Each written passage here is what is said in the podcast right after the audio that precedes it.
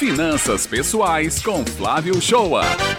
Oi, bom dia ouvinte do Jornal Estadual da Rádio Tabajara FM. Uma das facilidades do nosso cotidiano se tornou importante e até em alguns momentos imprescindível na quarentena atual. Os serviços de delivery, de entrega em casa de compras. Eles podem em algum momento ajudar demais nessa relação de consumo. E estamos falando de números gigantescos de uso no modo delivery no Brasil. A estimativa é que foram comprados 11 bilhões de reais no ano de 2019 em todo o país. Só o iFood, que é o líder de mercado, viu seus pedidos de novembro de 2018 na quantidade de 12 milhões para novembro de 2019 saltar a 26,6 milhões de pedidos. Semana passada eu mesmo fiz, através de uma rede social, a compra de um acessório para o meu celular em uma loja do famoso Terceirão, o shopping popular que fica ali no centro de João Pessoa. E o produto foi entregue na minha casa. Hoje em dia, até pão estou entregando em casa através do delivery, com ainda maior facilidade no uso de aplicativos, onde escolhemos o tipo de produto que podemos comprar. Não estou só me referindo a pedidos de comida. Tem aplicativo que oferece serviço para se comprar tudo hoje em dia. E é nesta comodidade do uso de um aplicativo para fazer compras que pode ser um vilão nas suas finanças pessoais. A tentação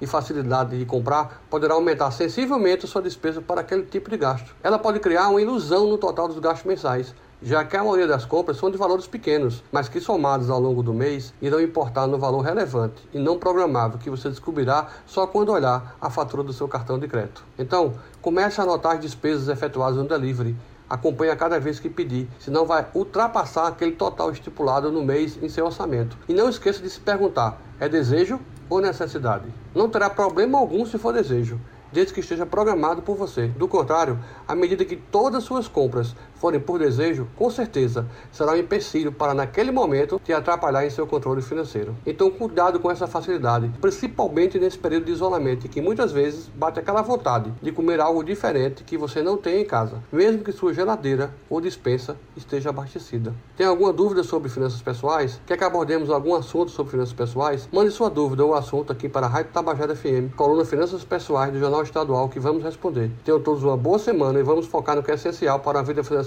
tranquila e equilibrada, que é criar uma saudável relação e hábito com o consumo.